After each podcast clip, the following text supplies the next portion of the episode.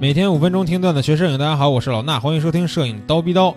今天呢，咱们聊一个跟风光摄影有关的话题啊。因为这两天呢，我跟咱们课代表宝宝产生了一次激烈的讨论。他呢，当时给我看了一张风光片儿，然后呢问我说这片子好不好？我说我觉得差点意思，不太好。那他觉得很好，为什么呀？我先说说我觉得不好的地方啊。我觉得不好的地方，我说这张照片呢没有兴趣焦点。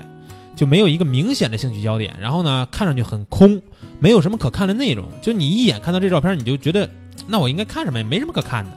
宝宝觉得好是因为什么呢？他觉得这个照片啊，拍摄的时候呢，这个可能天气比较好啊，蓝天白云的，完了整个色彩呢也都非常的好看，后期也是经过一些处理啊。他觉得就是说，哎，这照片一看色彩好看就很养眼，就是一张好图。然后呢，我就坚持我的观点，我说这没有兴趣焦点，我觉得这样的图，我说我是不满意的。然后宝宝就问我，他说：“那没有兴趣焦点的图就不是就不是一张好作品吗？”啊，问到这儿呢，我也想了想，好像吧，这个得分情况说。然后宝宝马上就跟我说：“他说，你看你你那个 Windows 那个老的那个桌面是吧？大家都知道那个 Windows 那张桌面的图嘛，就是绿色的草坪吧，然后上面有蓝天白云的那张图，啊，他说那张图。”都能当 Windows 的桌面，你能说它没没它不是一张好作品吗？而且那里边也没有什么明显的兴趣焦点呀，对不对？然后我呢，当时也想了一想啊，呃，好像还真是这样。而且呢，我看了一下这个苹果系统自带的一些风光的桌面啊，也是一样的，就是元素很单一，没有明显的兴趣焦点，看上去乍一看挺好看的，但是呢，你仔细一看这张图片呢，又没有什么可看的内容，这是为什么呀？这是因为 Windows 不管是 Windows 还是苹果啊，它只要是给你放到让你用桌面的里边的一些风光图，它一般都会不能让你的桌面显得太凌乱，你知道吧？不能让你桌面显得太花太乱，所以呢，它不能有明显的兴趣焦点。你需要看你桌面上的文件和你的程序，而不是要看桌面这张图。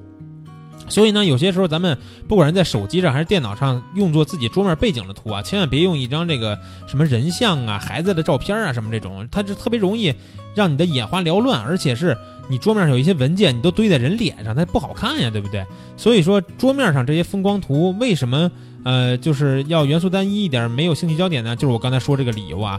同时呢，我也从这个话题呢跟宝宝讲了一下，我说这些图片啊。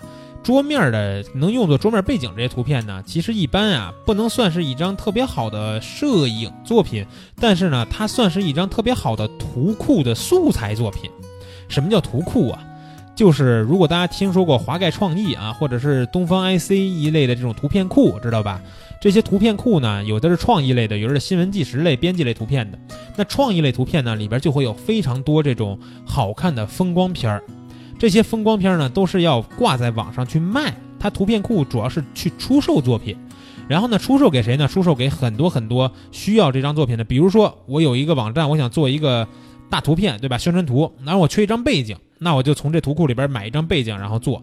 比如说啊，我这个有一个，比如说这个哪个手机厂商是吧？我想去放一个地铁里边广告牌然后呢，我现在拍了一张人，但是我想给这人合个背景，那也是没有背景，那我需要去图库里边买个背景去给它合出来。包括有些这个地产商啊什么的，也会去图库里边买这些素材去合成自己的广告，都主要都是用去做设计用的啊。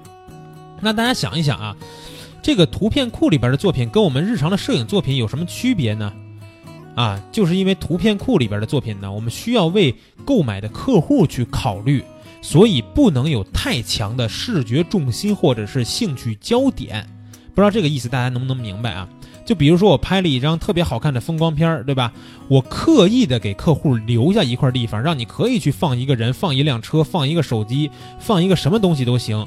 那你说这个图片是不是图库里边最受客户喜欢的一类图片呢？因为他们拿过去以后不用经过任何处理，只要把自己的这个产品放在那儿，这张宣传的海报就做好了，对不对？再加上一些字体什么的。那如果说我拍了一张非常精美的摄影作品啊，我这个作品呢是一个非常好看的风景，然后呢同时还有一个特别抢眼的人，一个模特穿着大红裙子，这个裙摆随风飘扬在沙漠上，大家想一下这个画面啊，这张图如果被客户买过去。他用起来麻烦呀，对不对？他得想办法把这人 P 掉，然后再加上自己的东西。他就是如果说加自己东西直接往上加，他跟这人也不搭呀。所以说，这种在日常里边我们理解的好的摄影作品，有有明显的视觉重心或者兴趣焦点的摄影作品，在图库里边往往不一定那么受欢迎。啊。所以说，大家一定要知道图片库的作品跟日常摄影作品的区别是什么。图片库呢，一定要留白给客户当做素材使用，要从客户的角度去出发考虑。不信呢，你们去看一看视觉中国里边那些出售的比较好的图片，找一找看看哪些图片真的是符合图片库要求的啊。今天呢，主要想聊的就是这些。今天的节目呢，也就到这儿了。明儿早上七点，咱们不见不散。